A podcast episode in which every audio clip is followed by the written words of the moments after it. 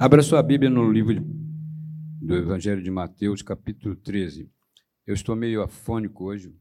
Talvez a minha voz não estava muito boa, não sei.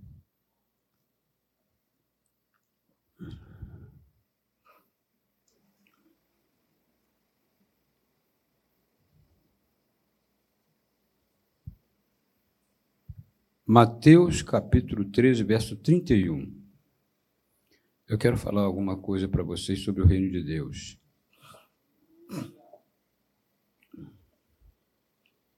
Deixe o reino de Deus crescer no seu campo.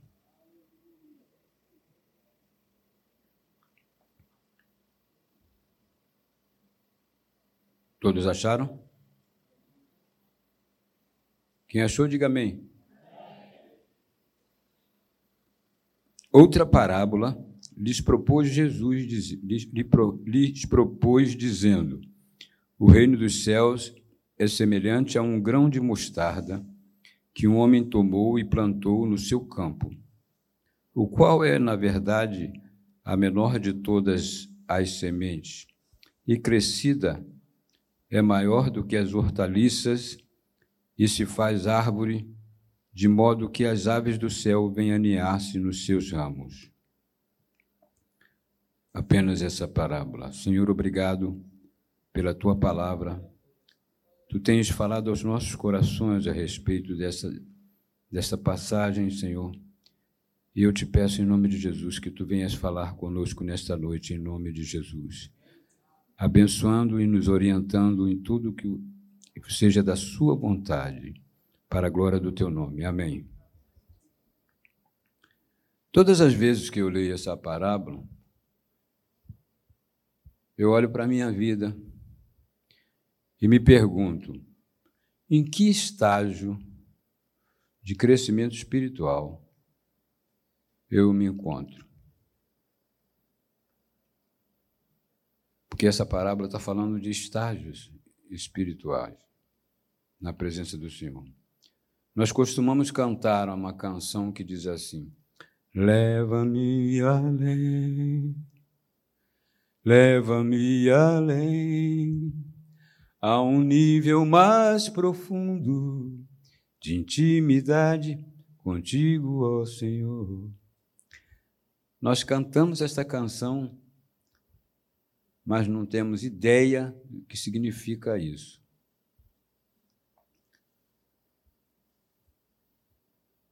Leva-me além a um nível mais profundo de intimidade contigo, Senhor. Cantamos porque queremos ser abençoados. Cantamos com sinceridade de coração. Mas não entendemos porque somos crianças. Na verdade, nós a igreja, principalmente dos, dos tempos nossos, do nosso tempo, tem sido uma igreja criança espiritualmente falando. E criança Deus trata como criança. Deus não pode confidenciar coisas de adulto para criança. Entende? Para Deus confidenciar coisas de adulto, eu tenho que ser adulto. E Deus está procurando uma igreja que seja adulta espiritualmente. Nós precisamos crescer no reino de Deus. Crescer, deixar o reino de Deus crescer em nós. Ih, pastor, que história é essa, pastor? O que, que eu faço então, pastor, para crescer espiritualmente? Essa parábola está falando sobre isso.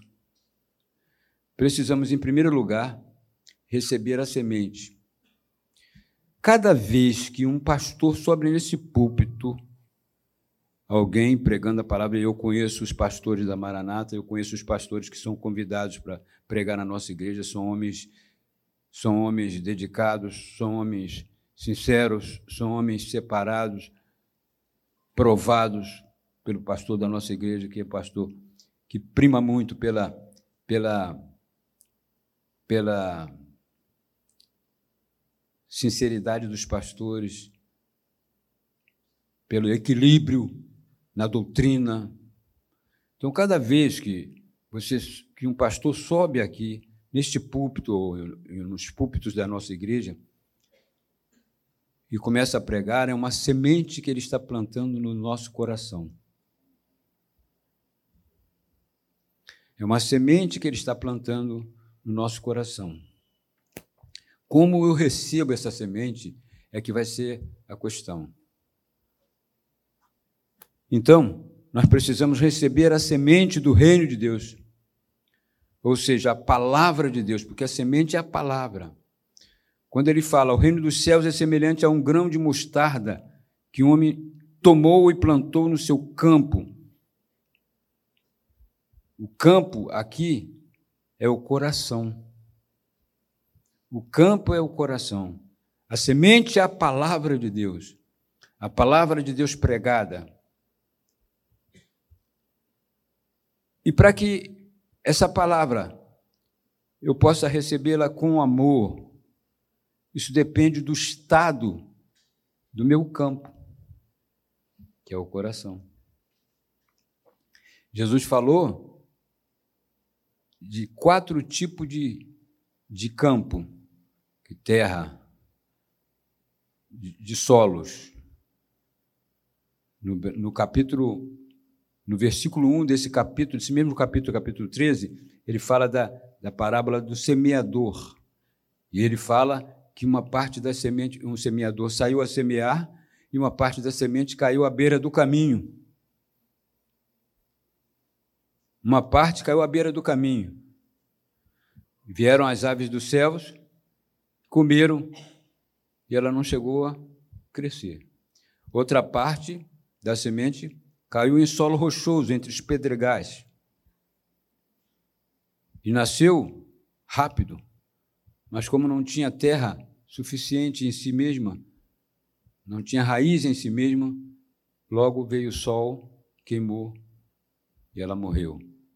A outra caiu entre os espinhos e cresceu rápido, mas com o tempo os espinhos sufocaram e ela morreu. E outras sementes caíram em boa terra e produziu a cem e a sessenta por um. Isso aqui está falando de, do estado do nosso coração. A semente que foi lançada e caiu à beira do caminho são pessoas que têm o coração. Elas fecham o coração quando recebem a semente não recebe a semente como vindo de, da parte de Deus. Então, Satanás vem e rouba-lhe a semente. Porque elas não recebem a semente com alegria, com gozo, com prazer, com amor. Então, a primeira coisa que eu preciso fazer é receber a semente com amor, como vindo de Deus. Porque a semente de Deus é, é fácil de conhecer porque ela, ela, ela é uma semente que traz paz, é uma semente que vai trazer cura, é uma semente que vai trazer libertação, é uma semente que vai trazer vida e vida com abundância. A segunda semente caiu em solo rochoso. São pessoas que recebem a palavra com alegria, mas com o tempo começam a vir as lutas, as dificuldades, as tribulações por causa do Evangelho. E aí ela logo se esquiva, esfria, não tem forças para continuar. A outra semente cai entre os espinhos. É aquela pessoa que recebe a palavra também com alegria e cresce. Começa o reino de Deus começa a crescer, mas aí ela começa a olhar para as coisas que ela vai perder, que ela gostava de fazer, os prazeres do mundo. Vou, vou deixar de tomar minha cervejinha? Aí, aí ela fica infrutífera, aí não produz mais fruto. Mas uma, um campo fértil, adubado, preparado, limpo, recebe a palavra com alegria e ela frutifica e produz a cem e a sessenta por um. E você cada vez quer mais, e você cada vez quer crer mais, quer ouvir mais, quer receber mais, mais semente.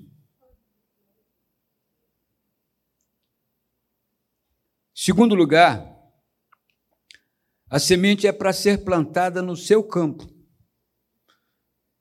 Cada vez que você receber uma mensagem nesse púlpito, ela é para você, não é para quem está em casa. Ele é para você. Ele plantou a semente no seu campo. No caso aqui, o moço da, da parábola, ele tomou a semente e plantou no seu campo, no seu coração. Você já viu aquela história da, que a pessoa ouvia uma palavra e dizia assim: Puxa vida, se meu irmão tivesse aqui, se minha mãe tivesse aqui para ouvir essa palavra. Não, era você mesmo. É para você que Deus está falando.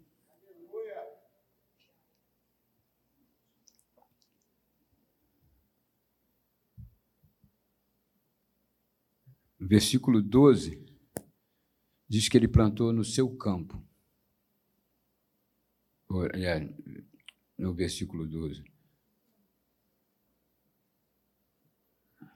Ele tomou, no 31, e plantou no seu campo.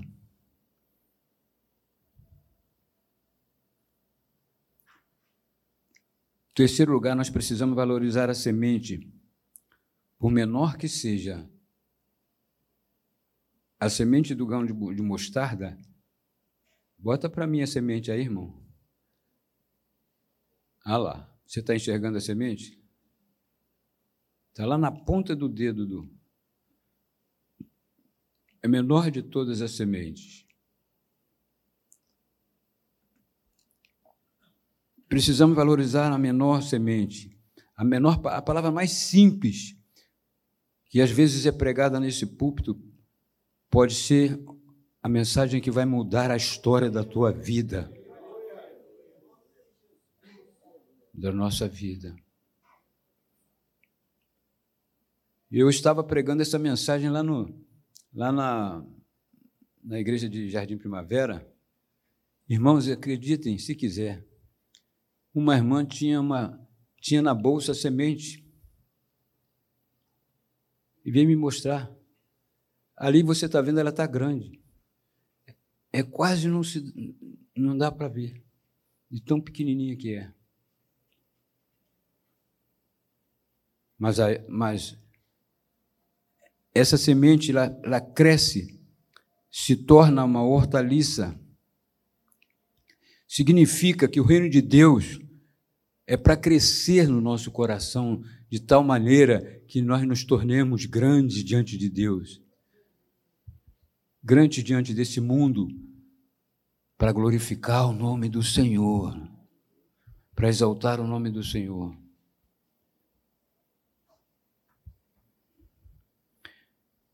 Eu queria ler com vocês é, uma passagem. Entenda nós que nós somos frutos de influências de fora. Todos nós aqui sofremos influências desse mundo. Você sofre, eu sofro. Nós sofremos influências desse mundo.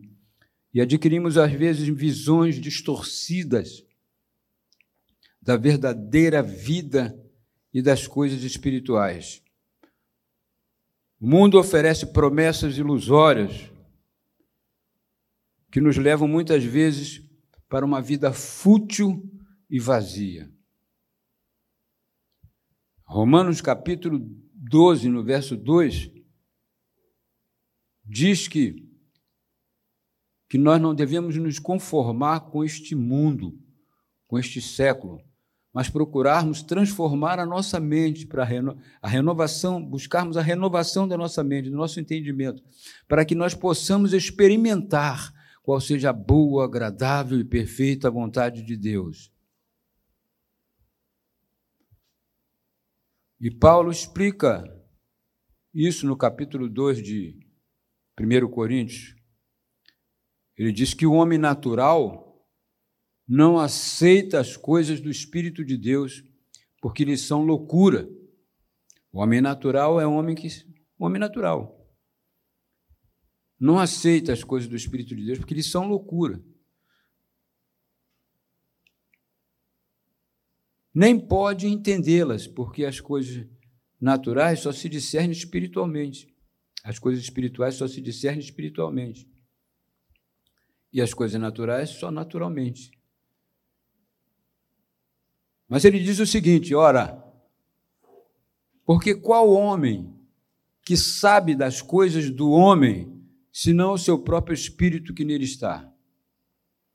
Eu sei das coisas que eu, que eu gosto, eu sei dos meus pensamentos, porque o espírito que eu, o meu espírito me revela.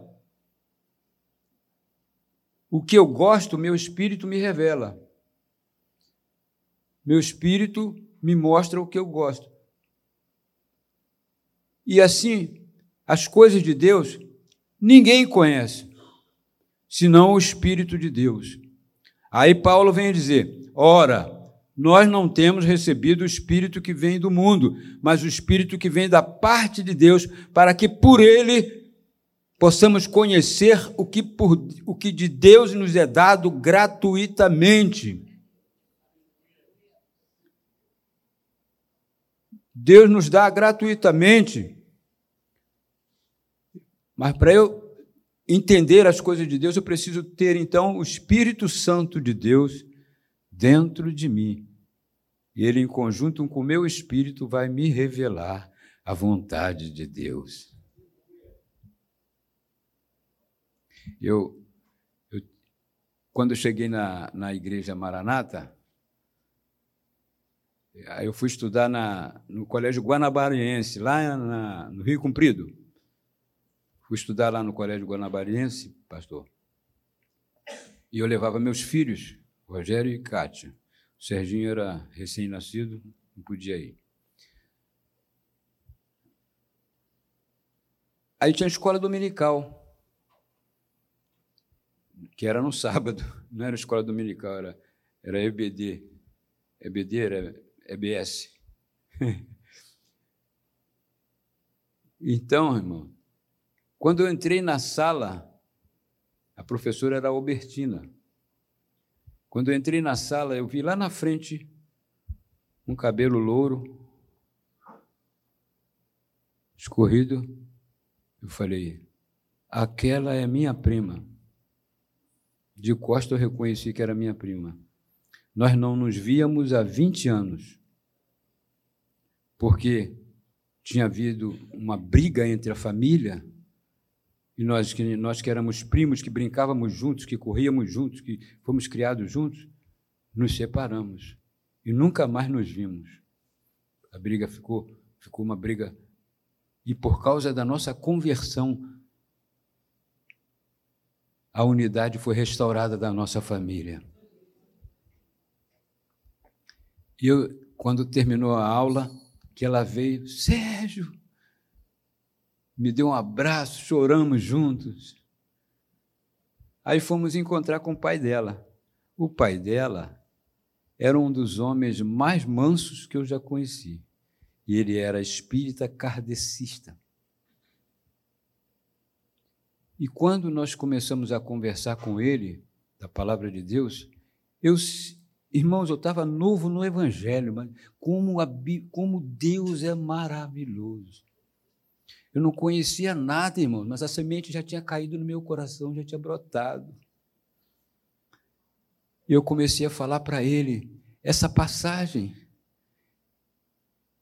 Foi brotando um entendimento assim na hora. Que eu precisava receber o Espírito Santo para poder entender as coisas de Deus. Só com o Espírito Santo dentro de mim eu poderia entender as coisas de Deus. Ah, rapaz, aquele homem manso virou uma fera. Ele ficou furioso. Nunca vi ele tão brabo.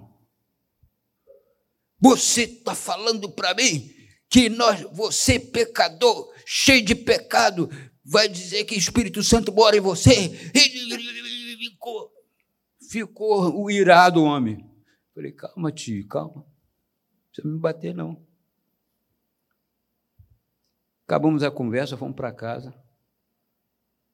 Daí, uma semana depois, eu fui visitar minha mãe, que também era espírita kardecista. Inclusive, ela jogava búzio. Aí, quando eu cheguei lá, eu encontrei esse tio pregando para minha mãe. A mesma palavra.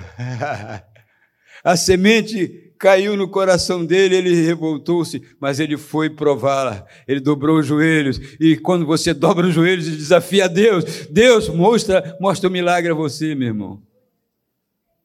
Esta é a semente do reino de Deus, quando cai no nosso coração, irmãos, em boa terra, ela produz. Então entenda que nós somos frutos de influência. Quando plantamos a semente do reino de Deus em nosso coração, no nosso campo, com amor, ela cresce por si só e se torna uma árvore maior que as hortaliças. Bota a árvore aí, irmão.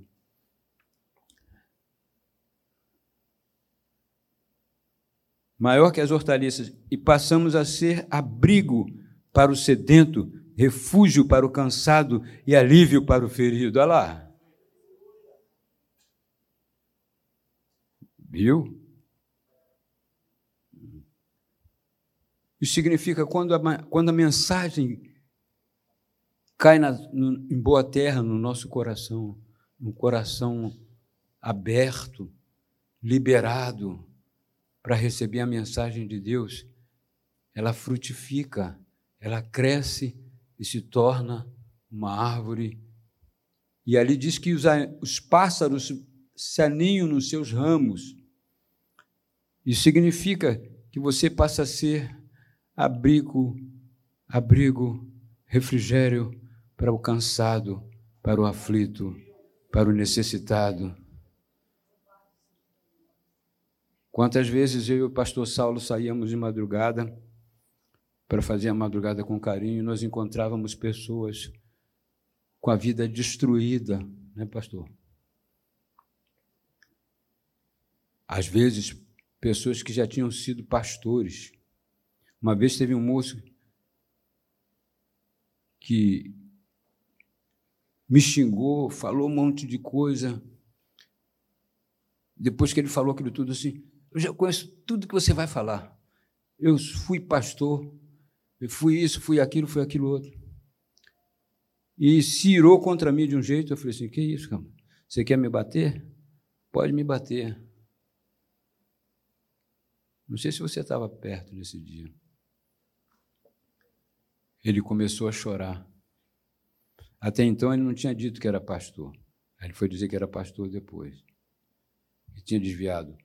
A mulher tinha abandonado ele e ele se desesperou, perdeu tudo, viveu, passou a ser mendigo na rua. Tem muita gente, irmãos,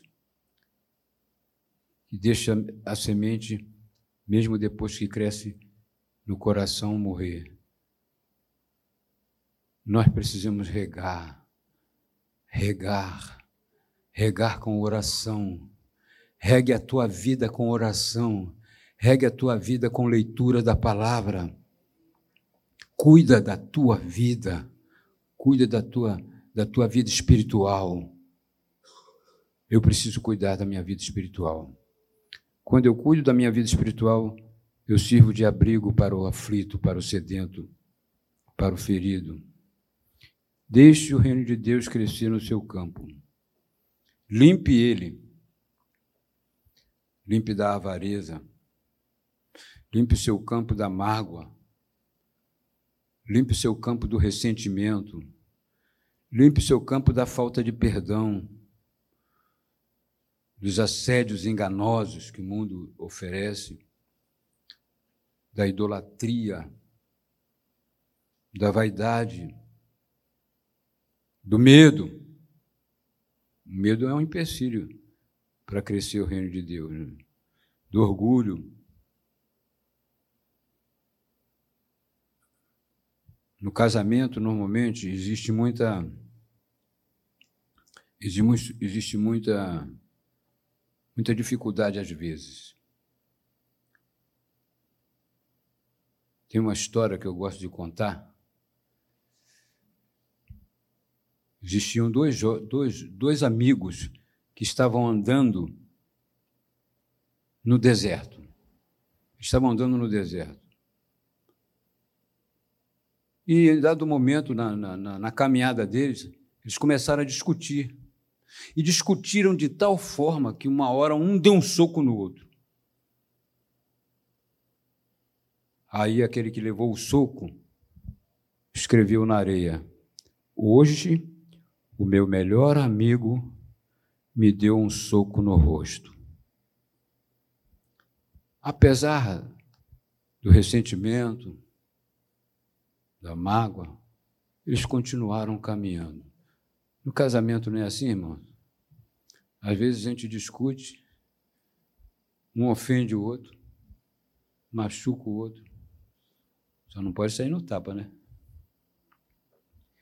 Mas continua caminhando. Continua caminhando. Eles continuaram caminhando. Em dado momento, eles viram um lago e foram tomar banho naquele lago. E aí aquele que levou o soco começou a se afogar. E aí o outro amigo foi e salvou a vida dele. Aí ele pegou um estilete, escreveu na pedra: Hoje o meu melhor amigo salvou a minha vida. Quando alguém te ofender, escreve na areia porque o vento leva, a água leva e apaga.